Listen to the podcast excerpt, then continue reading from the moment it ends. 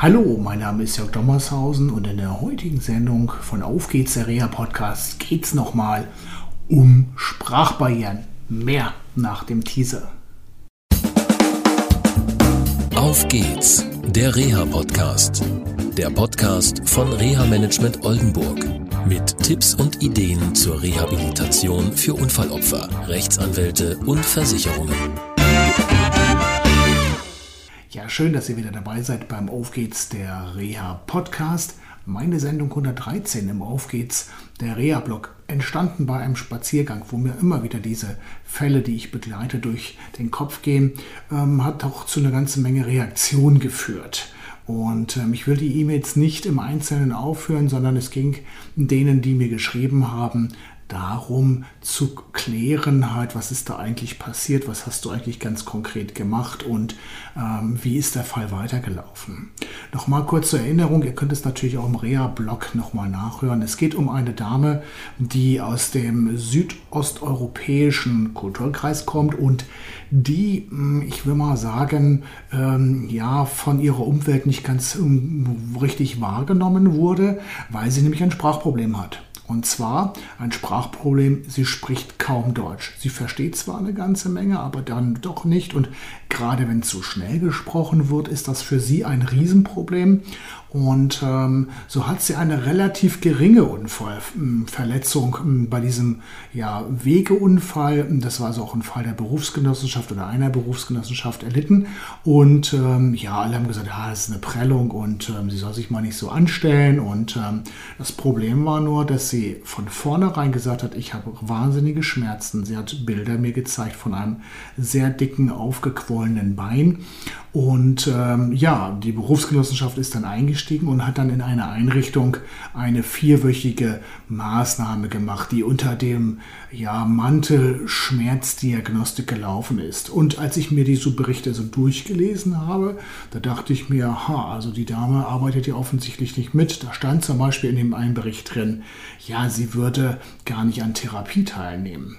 So, erstes Gespräch war dann beim Anwalt und ähm, da merkte man so richtig, ja, es gab so eine gewisse Konfrontationsbasis, ah, da kommt der Typ von der Versicherung und so weiter. Das musste ich erstmal klarstellen, dass ich neutral bin und dass der Code of Conduct ähm, ja zu berücksichtigen ist. Der Anwalt, den ich auch schon viele Jahre kennte, kenne, hat das auch der Betroffene nochmal klar gemacht, die eine Übersetzerin mitgebracht hatte. Und so haben wir uns dann getroffen ähm, um bei ihr zu Hause und ähm, ihr Sohn hat die ganze Zeit übersetzt. Und in ja, mehrstündigen Gesprächen habe ich rausbekommen, dass dass ähm, erstens also diese Schmerzen nicht weg sind, zweitens, dass viele Vorschläge, die ähm, in der Maßnahme, die die BG äh, übernommen hatte, überhaupt nicht umgesetzt worden sind. Dann kam dazu, dass das Verletzengeld einfach mal so eingestellt wurde, ohne Begründung. Das war schon ziemlich kurios. Und ähm, also kein Einzelfall, denkt an die letzte Sendung. Ähm, also Verletztengeld, Krankengeld entziehen, das, äh, da sind einige Kostenträger ziemlich schnell. Dann war noch das Problem, dass sie einen ja, Druck verspürt. Und zwar, sie muss für äh, ihre Familie Geld verdienen. Und zwar nicht zu knapp. Und sie sagte, das Geld fehlt. Und ich will arbeiten und ich will wieder raus. Ich bin hier eingesperrt und das hat nichts mit Corona zu tun, sondern ich will raus, aber ich traue mich nicht. Ich habe diese Schmerzen, ich habe Ängste, ich kann im Haushalt so ihr Empfinden einiges nicht machen. Was haben wir dann gemacht? Wir haben sie vorgestellt, zum einen in der Medizinischen Hochschule Hannover und haben dort ähm, im Rahmen der Schmerzdiagnostik einiges rausbekommen können. Unter anderem wurde sie auf Medikamente eingestellt.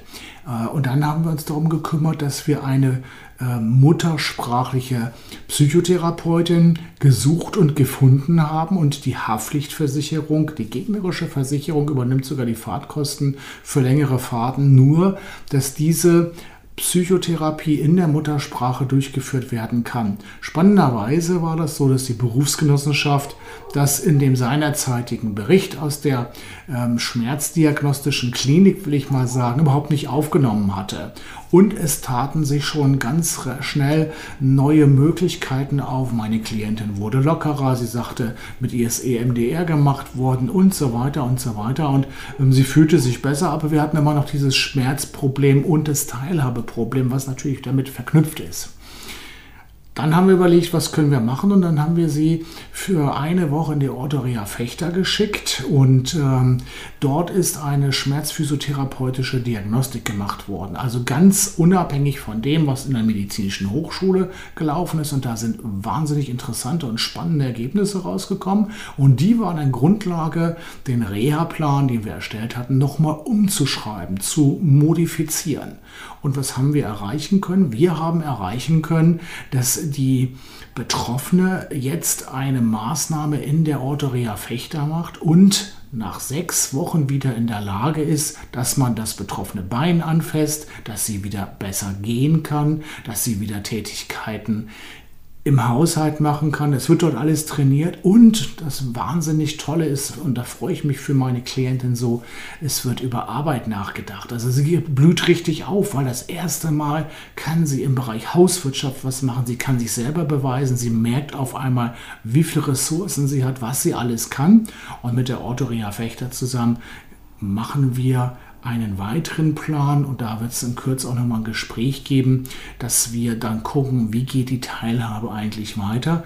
Und unsere ja, Klientin und die Patientin der Autorea Fechter steht immer im Mittelpunkt und diese Reha-Planungsgespräche dauern unheimlich lange, weil wir haben ja eine Sprachbarriere und da gibt es elektronische Übersetzer, die so ein bisschen was übersetzen können. Und so hangeln wir uns da langsam vor, äh, vor, ja, voran, kann man sagen ein wahnsinnig langer Prozess. Es macht Spaß, weil es vorangeht. Also, wenn ihr in einer ähnlichen Situation seid, dann denkt darüber nach, wie ihr eurem Kostenträger oder der Kostenträgerin vermitteln könnt, dass ihr Zeit braucht, dass ihr ein Sprachproblem habt. Sprachprobleme gibt es ja nicht nur, wenn man eine andere Muttersprache hat. Sprachprobleme kannst du auch haben, zum Beispiel nach einem Schädelhirntrauma. Oder du kannst Sprachprobleme haben, zum Beispiel wenn du starke Medikamente einnimmst, Verarbeitungsprobleme und so weiter.